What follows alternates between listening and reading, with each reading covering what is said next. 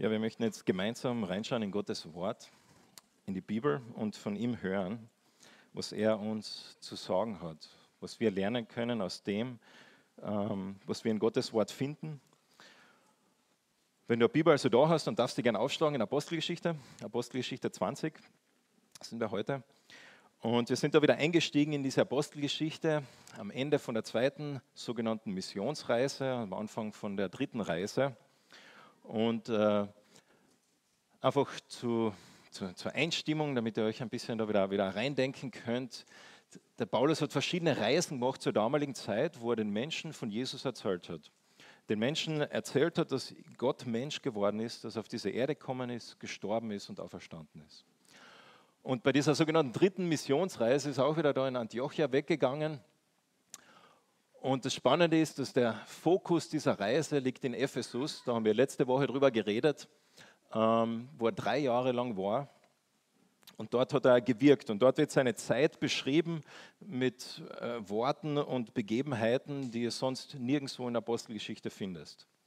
Wo einfach beschrieben wird, wie Gott durch ihn da gewirkt hat, in einer Art und Weise, die es vorher in der Apostelgeschichte nicht gegeben hat.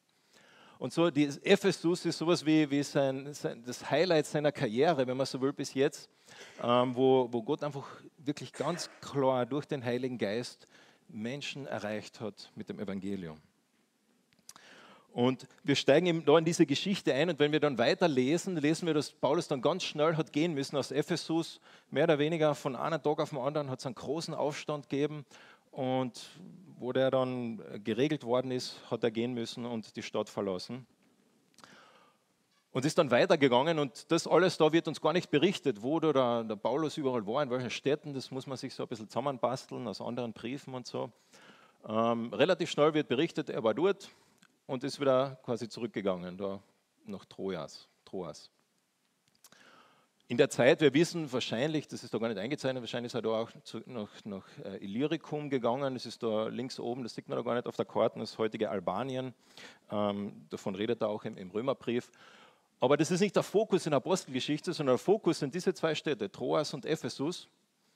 Und so in dieser dritten Missionsreise, wir sehen Ephesus, dann geht er kurz äh, nach Korinth und wieder zurück, wir wissen nicht genau, was passiert ist, und dann geht es wieder dort weiter in Troas. Wenn du jetzt also eine Bibel da hast, dann schlag einmal auf Apostelgeschichte ähm, 20, da ab Vers 6. Da lesen wir diese Geschichte, die eine unglaubliche äh, Erleichterung ist für jeden Prediger. Äh, vielleicht kennst du die Geschichte. Der Paulus am ersten Tag der Woche, das war der Sonntag, haben sie sich getroffen am Abend. Ähm, das war damals ein normaler Arbeitstag, kein Feiertag. Haben sie sich am Abend getroffen und haben gemeinsam Abendmahl gefeiert wahrscheinlich einen Gottesdienst gefeiert und der Paulus fängt an zum Reden. Und dann der Paulus redet und erklärt und dann der Paulus redet weiter.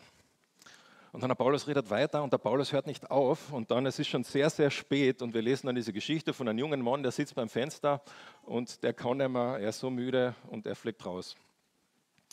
Ähm, wie gesagt, große Erleichterung für jeden Prediger, wenn da jemand einschläft. Äh, das ist auch in Paulus passiert.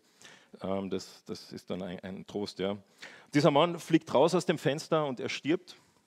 Ähm, Paulus geht raus und er erweckt, weckt diesen Mann wieder zurück zum Leben. Da sehen wir wieder eine Parallele, die wir damals schon gesehen haben in, in, in letzte Woche, wo genauso wie Jesus Menschen zum Leben geweckt hat, dieser, diese Kraft, die Gott gewirkt hat durch Jesus, die gleiche Kraft wirkt jetzt durch Paulus. Genauso wie Petrus, der hat auch Tabitha zum Leben, äh, gibt es auch eine Geschichte, Apostelgeschichte 6, glaube ich, ist es, ähm, oder, ich glaube 9. Ähm, genau das Gleiche passiert da. Die gleiche Kraft Gottes wirkt auch da in Paulus. Und dann, man denkt, man muss sich da ein bisschen reinversetzen, da fliegt jemand aus Fenster, stirbt und wird zum Leben erweckt, komplett verrückt und du denkst, ja wow, äh, wie ist der, der Abend weitergegangen? Sie sind hochgegangen, haben ein bisschen was gegessen und der Paulus fängt wieder an zum Reden. Und er redet und er redet und hast dann bis in die frühen Morgenstunden hat er weiter geredet. Das heißt, äh, wir wissen nicht, wie lang das alles zusammen war, aber ähm, das waren mindestens acht Stunden, wenn nicht mehr, wo er einfach erzählt hat. Und du merkst, wenn du diese Geschichte liest, hey, die Menschen, die sind dann im Kongen, die wollten mehr hören. Und für uns ist das ein bisschen schwierig nachzuvollziehen. Ähm, Aber das hat mir an diese Geschichte erinnert, eine Geschichte von David Platt. Weiß nicht, ob du David Platt kennst. Das ist, ähm, ein, jetzt ist er ein Pastor, der hat an der gleichen Universität wie ich studiert. Und als er ganz jung war, ist er einmal gefragt worden, dass er nach Asien geht. Ähm, in, in, die sogenannte Underground Church, also in die in Gemeinden und Kirchen, wo Menschen nicht öffentlich sagen können, dass sie Christen sind, weil sie sonst verfolgt werden oder gar getötet werden.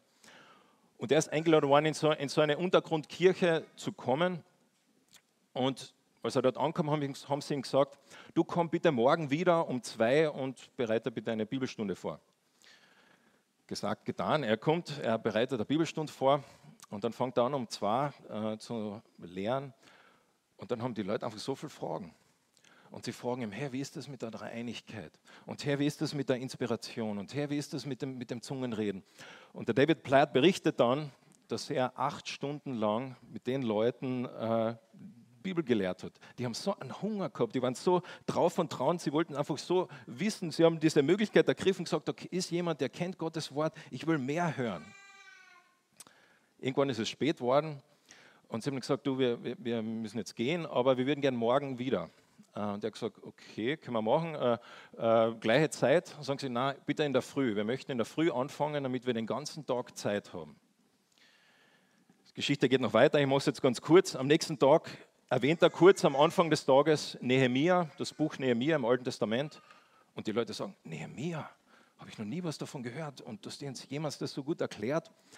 Und er berichtet dann, wie er in der Pause, in einer kurzen Pause, die Leute zusammenstehen und er merkt, wie sie miteinander reden und er merkt, irgendwas passt nicht. Gell? Und dann geht er zu den Leuten hin und sie sagen, du, ja, wir haben das noch nie, noch nie gehört. Und wir haben gemerkt, wir, wir müssen das, das Alte Testament kennenlernen. Kannst du uns das ganze Alte Testament unterrichten? Und er denkt, ja, guter Spaß. Aber sie haben es ernst gemeint. Sie haben gesagt, wir sind Bauern. Normalerweise bestellen wir unsere Felder den ganzen Tag. Ähm, aber wir werden unsere Felder brach liegen lassen, ähm, um einfach von dir zu hören, um Gottes Wort zu hören. Und David Platt berichtet dann, dass er zehn Tage lang, einen ganzen Tag, also äh, acht bis zwölf Stunden pro Tag, äh, die Bibel unterrichtet hat. Die Leute haben so einen Hunger gehabt. Und ich denke, so ein bisschen muss es gewesen sein damals da beim Paulus, wer er war. Und für uns ist das so schwer nachvollziehbar, weil dieses Prinzip, das ist allgemeingültig. Wenn du daheim bist und du machst den Kühlschrank auf und der Kühlschrank ist einfach voll mit verschiedenen Sachen, vielleicht geht es dir auch manchmal so, und du denkst, boah, was ist sie denn? Na, das, das mag ich nicht und da, na, das ist schon ein Tag alt und na, hm, ich weiß nicht, was ich essen soll. Aber wenn du drei Tage nichts gegessen hast, dann schmeckt alles gut. Vielleicht bist du gesund und dir geht es gut und, und ähm, alles ist okay.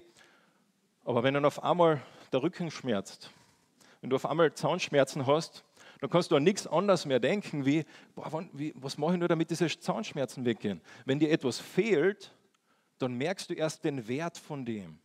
Wenn dir etwas fehlt, dann merkst du erst, wie wertvoll etwas ist, was du vorher vielleicht ganz selbstverständlich war. Und ich denke, wir in unserer Kultur, in unserer Zeit, wir stehen genau unter der, unter der Situation, dass keiner von uns, der folgende Satz nochmal wertvoll überlegt, keiner von uns oder die wenigsten von uns haben das Privileg gehabt, Gottes Wort nicht zu haben. Die wenigsten von uns haben das Privileg gehabt, Gottes Wort nicht zu haben. Für uns ist es selbstverständlich, dass wir da eine Bibel haben, dass wir online gehen können, dass wir alles mit einem Klick nachschauen können. Aber wir stehen dann in der Gefahr, genauso wie jemand, der vor einem vollen Kühlschrank sitzt, der nicht mehr den Wert sieht von dem, wie wertvoll das ist. Ja, und wie wertvoll und wie gewaltig ist Gottes Wort. Wie wertvoll ist es und wie, wie, wie cool ist es, dass Gott da drin sagt, hey, ich möchte zu dir reden. Ich möchte mit dir kommunizieren, ich möchte dein Leben verändern, ich möchte dich ansprechen, ich möchte dich ermutigen durch das, was da drin steht. Ich möchte Zeit mit dir verbringen, ich möchte dich ermahnen, ich möchte dich herausfordern. Das so viel drinsteht in diesem wertvollen Gottes Wort. Und wie können wir uns diesen, diesen Wert wieder bewusst werden? Ich denke, da geht es uns so wie ein, wie ein 20-Jährigen, wenn du dem sagst, oder ein Teenager, wenn du dem sagst, hey, Gesundheit ist so wertvoll, dann sagt er, ja, eh klar.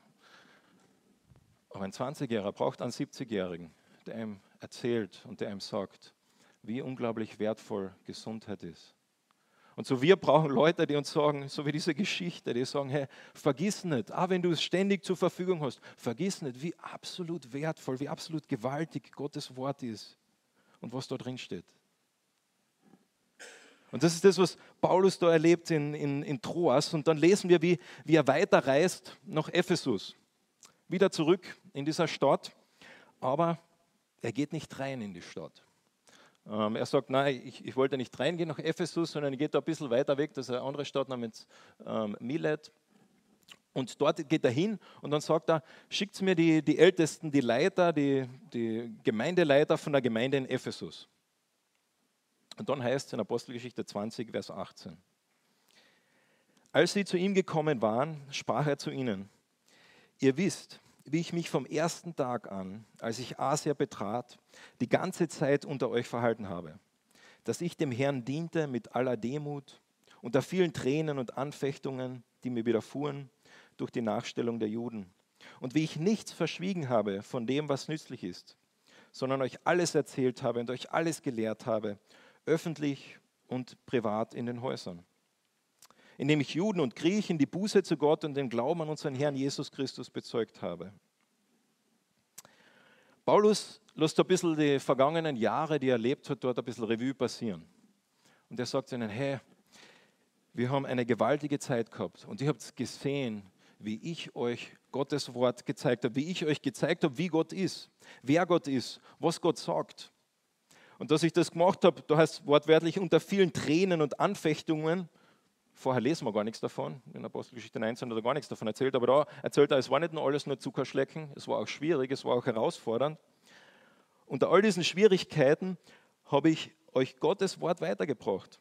Und alle gleich, ich habe alle gleich behandelt, Juden und Griechen, egal ob sie ähm, Österreicher waren oder, oder Deutsche oder ähm, Rumänen, Afghaner, was auch immer. Ich habe alle gleich behandelt, ich habe euch nichts verschwiegen von dem, was nützlich ist. Und da habe ich alles verkündet. Ich habe euch nicht nur meine Lieblingsbibelstellen erzählt, sondern ich habe euch das ganze Wort Gottes erzählt. Ich habe euch nicht nur den Teil von Gott erzählt, der mir besonders wertvoll ist, sondern ich habe euch alles erzählt von dem, äh, wie Gott sich beschreibt in seinem Wort. Und dann beschreibt er das Ganze zusammenfassend, diese, diese Nachricht, ohne es jetzt tiefer einzugehen, sagt er, was ist das, was er gesagt hat? Indem ich Juden und Griechen Buße zu Gott und den Glauben als unseren Herrn bezeugt habe. Das ist das Evangelium. Indem ich Juden und Griechen die Buße zu Gott, das heißt die Umkehr zu Gott erzählt habe. Das heißt, der erste Schritt ist, ich habe euch erzählt, hey, ihr braucht Gott. Jeder von euch, lieber Epheser, ihr braucht Gott. Du bist abhängig von Gott und du bist viel, äh, wie es in diesem äh, bekannten Zitat heißt, du bist viel schlechter, als du dir jemals vorstellen kannst. Dein Herz ist viel dunkler, viel schwärzer, viel grausamer, als du es dir jemals zugeben würdest. Und du brauchst diese Umkehr zu Gott. Aber dann dieser zweite Schritt, da bleibt Gott nicht stehen, sondern auch den Glauben an unseren Herrn Jesus Christus. Der zweite Schritt zu sagen, ja, ich möchte umkehren, aber ich habe einen Glauben, ich weiß warum, weil das, was Jesus gemacht hat, das stimmt. Ich glaube an das, dass ich Umkehr zu ihm kann, weil Jesus gestorben ist, weil Jesus auferstanden ist, weil er diese Umkehr möglich gemacht hat. Und so Paulus erzählt ihnen und sagt, hey, das waren die vergangenen drei Jahre. Und dann sagt er weiter und schaut ein bisschen jetzt in die Zukunft. Und siehe, jetzt reise ich gebunden im Geist nach Jerusalem ohne zu wissen, was mir dort begegnen wird. Außer dass der Heilige Geist von Stadt zu Stadt Zeugnis gibt und sagt, dass Fesseln und Bedrängnis auf mich warten. Und da müssen wir jetzt äh, genau lesen.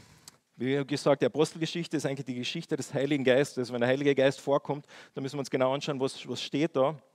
Und Paulus sagt da, ich reise jetzt gebunden im Geist nach Jerusalem, ohne zu wissen, was dort passieren wird. Aber ich weiß, dass der Heilige Geist mir in jeder Stadt sagt, dass es herausfordernd wird, dass ich gefangen werde. Und es gibt zwei Möglichkeiten, das jetzt zu verstehen. Die eine Möglichkeit ist zu sagen, der Heilige Geist hat Paulus gewarnt und gesagt, hey, du wirst dorthin kommen und das Leben wird echt schwer. Es wird herausfordernd werden und es wird schwierig werden. Die zweite Möglichkeit, das zu verstehen, ist, dass der Heilige Geist Paulus gesagt hat, ich möchte nicht, dass du nach Jerusalem gehst. Ich möchte nicht, dass du dorthin gehst. Und der Paulus hat, aber ich gehe trotzdem. Und wir lesen in der Apostelgeschichte 19 und Apostelgeschichte 21 mehrmals, dass Heilige Geist und Jerusalem was sagt. Und zum Beispiel in Apostelgeschichte 21 heißt das sagen ihm die, die, die Jünger, also andere, andere Nachfolger Jesus, sagen ihm, ähm, sagt ihm durch den Geist, er solle nicht nach Jerusalem gehen. In Apostelgeschichte 19, ich habe euch gerade vorher erzählt, wie Paulus in Ephesus war und dann von einem Tag auf den anderen ähm, auf einmal großer Tumult und sein ganzes Ministry, seine ganze Arbeit, ähm, das, was da passiert ist, äh, bricht zusammen und er muss gehen. Zwischen diesen zwei Begebenheiten lesen wir davon von Paulus seinem Entschluss, nach Jerusalem zu gehen. Und so, ich denke, wenn man das alles zusammenliest, dann, dann denke ich, eine, äh, Lukas, der, der Autor ist von diesem Buch, der legt uns da nahe, Gott möchte Paulus nicht in Jerusalem haben. Gott möchte, dass Paulus nach Rom geht, dass er in die Welt der Welt hineingeht, bis zum Ende der Welt. Aber Paulus sagt, ich möchte nach Jerusalem gehen. Aber der Wille Gottes und sein freier Wille, die stehen da. Und wie auch heute, Gott lässt es zu. Gott gibt ihm diesen freien Willen. Und ich weiß nicht, wie es dir geht, wenn du vom Willen Gottes hörst, was du dir denkst. Weiß nicht, ob du schon jemals Gott gefragt hast, Herr Gott, was ist eigentlich dein Wille für mein Leben? Was möchtest du eigentlich von mir? Was hast du mit mir, kleiner Hansel, mit mir, kleiner Raffi, vor? Möchtest du, dass ich dorthin gehe, dahin gehe, dass ich das studiere, jenes studiere? Was möchtest du, Gott? Und da habe ich jetzt gute Nachrichten für dich. Ich kann dir heute den Willen Gottes ganz klar und direkt sagen. Das ist ganz einfach. Und zwar hauptsächlich im Neuen Testament. Wenn wir vom Willen Gottes reden, dann ist es sein, sein öffentlicher Wille, sein offenbarter Wille, sein moralischer Wille. Neun von zehn Mal, wenn wir vom Willen Gottes reden, dann heißt es folgende Dinge. Zum Beispiel, das ist der Wille Gottes, dass ihr Gutes tut und dadurch unverständige Menschen, die Jesus nicht kennen, zum Schweigen bringt. Das ist der Wille Gottes, eure Heiligung, dass ihr Jesus ähnlicher werdet. Seid in allem dankbar, denn das ist der Wille Gottes. Was ist der Wille Gottes? Der Wille Gottes ist äh, dass der, der Wille dessen, der mich gesandt hat, dass jeder, der den Sohn sieht und an mich glaubt, ewiges Leben hat. Das ist der Wille Gottes für dich.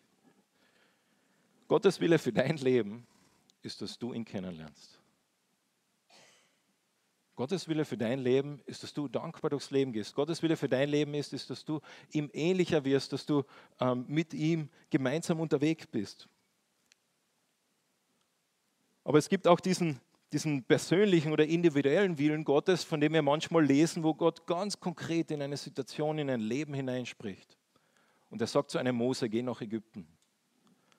Und er sagt äh, zu ähm, anderen Personen, mach dies oder mach jenes. Wo Gott ganz konkret und ganz klar reinspricht, individuell. Und Gott macht das. Gott kann das. Aber hauptsächlich in der Bibel, wenn wir vom Willen Gottes reden, dann lesen wir von diesem Willen Gottes. Von seinem öffentlichen und allgemeinen Willen.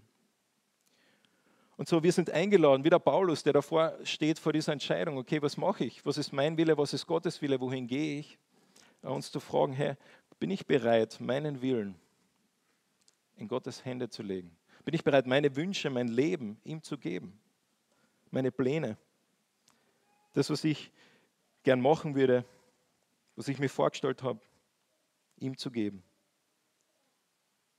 Und Paulus sagt dann weiter, aber Vers 24, aber auf all das nehme ich keine Rücksicht. Mein Leben ist mir auch selbst nicht teuer, wenn es gilt, meinen Lauf mit Freuden zu vollenden und den Dienst, den ich von Herrn Jesus empfangen habe, nämlich das Evangelium der Gnade Gottes zu bezeugen. Paulus sagt, ich gehe nach Jerusalem, weil mein Leben ist mir egal. Mein Leben ist mir wurscht. Und er sagt dann weiter, und ich sehe, ich weiß, dass ihr mein Angesicht nicht mehr sehen werdet. Ihr alle, bei denen ich umhergezogen bin, und euch von Gott erzählt habe, sein Reich verkündigt habe. Und das ist, finde ich, unglaublich spannend. Der Paulus redet dort zu diesen Leuten und er, er sagt ihnen, er weiß, er wird sie nicht mehr wiedersehen. Ähm, er hat Pläne gehabt, nach Jerusalem zu gehen und dann später eben irgendwann einmal Rom und dann vielleicht sogar Spanien und er hat gesagt, ich werde euch nicht mehr wiedersehen. Das ist das letzte Mal, dass wir uns sehen.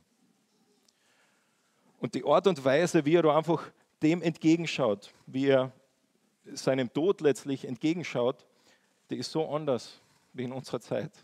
Die ist so anders wie in unserer Kultur. Er schaut nicht dem Tod entgegen voll gelähmt, voll sprachlos. Er schaut auch nicht dem Tod entgegen ähm, und versucht ihn zu ignorieren, auf die Seite zu schieben, zu sagen, nein, äh, ähm, das wird nicht so sein, bis es dann so ist. Sondern er, die, er schaut dem Tod da in die Augen, der Realität in die Augen, dass unser Leben endlich ist. Dass wir nicht ewig da sein werden. Und er kann das machen mit dem, was er da sagt, mit Freude. Wie kann ein klar denkender Mensch mit Freude so etwas sagen? Mit Freude so etwas entgegenschauen? Das geht nur durch das Evangelium. Es geht nur, wenn du Jesus selber kennst. Das geht nur, wenn du eine Hoffnung hast, die über den Tod hinausgeht. Sonst ist der Tod das Letzte. Sonst ist der Tod absolut tragisch, absolut traurig, absolut endlos, absolut trist. Aber wenn du das Evangelium kennst, von, dem Paulus das selber geredet hat, dann kannst du auch dem entgegenschauen. Den Tod selbst. Und wir lesen da so viele äh, Bibelstellen, die ich jetzt da vorlesen konnte, wo wir einfach sehen, äh, ähm, wie der Tod in die Schranken gewiesen worden ist. Im Hebräerbrief, wo es heißt, und Gott hat uns freigekauft von der Angst des Todes. Und Paulus lebt es da und sagt es da. Und er sagt dann vorher da in Vers 24, er sagt, mein Ziel ist es, meinen Lauf mit Freude zu beenden. Ich weiß nicht, wie du, wie du deine Pension beschreiben würdest, was für Hoffnungen oder Gedanken du hast für, für die letzten Jahre deines Lebens, äh, welche Vorstellungen du noch hast. Paulus sagt, seine Hoffnung, seine Vorstellung ist, dass er den Lauf des Glaubens mit Freude beenden kann. Dass er nicht jemand wird, der verbittert wird. Dass er nicht jemand wird, der ähm, vielleicht enttäuscht ist einfach von den Menschen, von Christen, vielleicht sogar von Gemeinden, dass er nicht jemand wird, der sagt, es ist eh alles wurscht, dass er nicht jemand wird, ähm, der keine Freude mehr hat, sondern dass er jemand ist, der geprägt ist durch und durch von seinem Wesen, von der Freude von dem, was es heißt, Gott zu kennen. Dass das mehr wird, je älter er wird, nicht weniger wird. Und da redet Paulus von sich. Und so zum Abschluss von seiner Rede da redet er jetzt noch einmal zu diesen Leuten und er gibt ihnen einen Auftrag. Vers 28. So habt nun Acht auf euch selbst und auf die ganze Herde, in welche der Heilige Geist euch zu Aufsehern gesetzt hat, um die Gemeinde Gottes zu hüten, die ihr durch sein eigenes Blut erworben habt. Denn das weiß ich, dass nach meinem Abschied räuberische Wölfe zu euch hineinkommen werden, die die Herde nicht schonen. Und aus eurer eigenen Mitte werden Männer aufstehen, die verkehrte Dinge reden, um die Jünger abzuziehen in ihre Gefolgschaft. Darum wacht und denkt daran, dass ich drei Jahre lang, Tag und Nacht, nicht aufgehört habe, jeden Einzelnen unter Tränen zu ermahnen. Paulus warnt da die Ältesten von der Gemeinde. Er redet da konkret zu, zu den Ältesten, zu den sogenannten Aufsehern, und so, das gilt in besonderem Maße auch zu den Ältesten dieser Gemeinde, die, diese Worte. Habt Acht. Aber dieses Prinzip, was dahinter steht, ich denke, das gilt für uns alle. Was sagt er? Er sagt, habt Acht. Und das Erste, auf das wir Acht haben sollen, ist was? Sind wir selber. Hab Acht auf dich selbst. Wo stehst du gerade in deinem Leben? Hab Acht auf dich selbst. Wo stehst du gerade in deiner Beziehung zu Gott? Und dann, wenn du dort im Clan bist, wenn du auf dich selbst geachtet hast, dann der zweite Schritt auf die Herde, auf die anderen. Das ist ein bisschen so wie im Flugzeug, vielleicht kennst du diese, diese Werbungen, bevor du wegfliegst, du hast immer, ja, wenn die Maske runterkommt und so weiter, äh, vielleicht hörst du da eh nicht zu, aber was sie da meistens jedes Mal sagen ist, wem ziehst du zuerst die Maske auf? Dir selber. Nicht dem Kind, das neben dir sitzt, sondern dir selber. In gewisser Weise, im ersten Moment ist das wirklich, aber wenn es dir selber nicht gut geht, wenn du selbst nicht bei klaren Sinnen bist, dann kannst du auch den Menschen um dich herum nicht helfen. Wenn du selbst in deiner Beziehung zu Gott, wenn da irgendwas, ähm, da irgendwas reibt, irgendwas nicht ganz klar ist, etwas zwischen dir und Gott steht, dann kannst du auch den Menschen um dich herum nicht helfen. Und so Paulus sagt genau das zu diesen Ältesten. Er sagt, habt Acht zuerst auf euch selbst und dann auf, auf die anderen. Das heißt im Umkehrschluss, dein persönliches Glaubensleben hat viel mehr mit den Menschen um dich herum zu tun, als wir im ersten Moment glauben. Dein persönliches Glaubensleben hat viel mehr mit den Menschen um dich herum zu tun, als man im ersten Moment vielleicht glauben würde. Und er warnt sie dann und er sagt, hey, es werden Leute kommen und die werden euch Geschichten erzählen und die werden versuchen, euch da wegzureißen vom Evangelium und von dem, was Gott gesagt hat. Und wir lesen später in der Offenbarung, das ist mehrere Jahrzehnte später, lesen wir, dass das passiert ist in Ephesus. Es sind Leute gekommen und es sind Leute gekommen und die haben ähm, ihre eigenen Nachrichten und ihre eigenen Dinge erzählt. Und die Epheser haben sie erkannt, heißt in der Offenbarung. Sie haben erkannt, was da passiert ist und sie sind nicht den Leuten nachgelaufen. Sie haben die Warnung von Paulus nur ernst genommen, aber dann heißt es in Offenbarung 2,4, aber eines habe ich gegen euch, dass ihr eure erste Liebe verlassen habt. Sie haben verstanden anscheinend, was die richtige Lehre ist und was falsch ist. Und sie haben diese falschen Lehrer auch erkannt und, und gewusst, was los ist. Aber anscheinend in dem Prozess irgendwie ist ihre Liebe erkaltet. Ihre erste Liebe zu Gott. Irgendwie nicht mehr so, wie es, damals war. Ist nicht mehr gleich gewesen. Vielleicht waren sie so beschäftigt mit, mit Argumenten, mit, mit Debattieren, mit Schauen, was ist richtig, was ist falsch, dass sie vergessen haben, wo, wo ist Gottes Herz. Und er sagt dann, wacht deshalb und denkt daran, dass ich drei, drei, drei Jahre lang, Tag und Nacht, euch von Gott erzählt habe. Und zum Abschluss sagt er ihnen, und jetzt, Brüder, deshalb versucht es wirklich, äh, euch festzuhalten und versucht es wirklich stark zu sein. Dass ihr ja nicht abfällt vom Glauben. Irgendjemand gelesen, das steht nicht da. Er sagt ihnen zum Schluss, und jetzt, Brüder, übergebe euch euch Gott und dem Wort seiner Gnade. Paulus weiß genau, dass es nicht darum geht, sich zusammenzureißen und irgendwie zu schauen, dass man irgendwie ein guter Christ wird und irgendwie Gott nachfolgt, sondern dass man abhängig ist von Gott und seiner Gnade. Du bist abhängig von Gott und seinem Wort der Gnade, das Kraft hat, aufzubauen und den Erbteil zu geben unter den Geheiligten. Und vielleicht erinnert ihr euch an den, an den Kolosserbrief, wo wir zentrale Verse vom Kolosserbrief immer wieder wiederholt haben, wo es heißt, wenn wir jetzt in Jesus sind, wenn wir Jesus kennen, ihn angenommen haben, so sollen wir auch in ihm wandeln. Dass wir verwurzelt sind und auferbaut sind in ihm, gefestigt im Glauben, so wie wir gelehrt worden seid und dass wir darin überfließend sein sollen mit Danksagungen. Das heißt, es geht darum, verwurzelt zu sein in ihm, abhängig sein zu ihm, so wie der Baum von, von, äh, vom Boden, von den Nährstoffen, so sind wir abhängig von Jesus. Und das weiß auch Paulus und das sagt er in den Ephesern am Ende. Er sagt, ich befehle euch Gott an und dem Wort seiner Gnade. Und da weinten alle sehr, fielen Paulus um den Hals und küssten ihn. Und am meisten betrübt waren sie über das Wort, das er gesagt hat, dass sie sein Angesicht nicht mehr sehen würden. Und sie geleiteten ihn zum Schiff.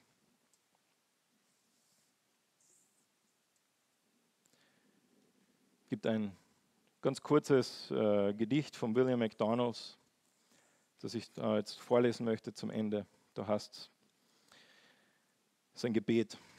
Nimm mich ganz hin, o oh Herr. Nimm mich ganz hin, o oh Gottes Sohn. Du bist der Töpfer, ich bin der Ton. Mach aus mir etwas nach deinem Sinn. Während ich warte, nimm mich ganz hin. Nimm du mich ganz hin, o oh Gottes Sohn prüfe und erforsche mich am Gnadenthron. Weißer den Schnee, o Herr, wasch mich rein, dass ich dein eigen immer mag sein. Nimm du mich ganz hin, o Gottes Sohn, mit deinem Geist jetzt in mir wohn. Sei in dem Herzen König allein.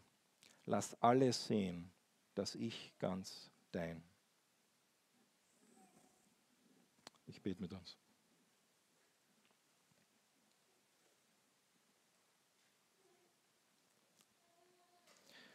Vater im Himmel, wir lesen da die letzten Worte von Paulus, die Abschiedsrede von ihm an die, die Epheser und sehen, wie er einfach in die, in die Zukunft schauen kann mit Hoffnung,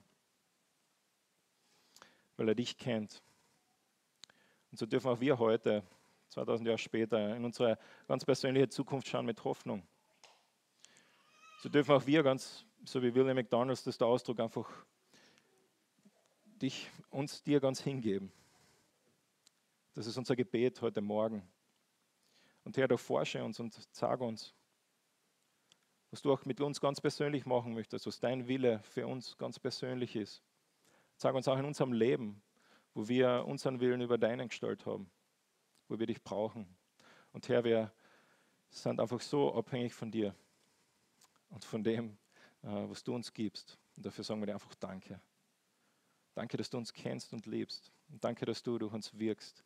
Danke, dass du ähm, heute noch lebendig bist. Und ganz real und echt. Wir preisen dich dafür. Amen.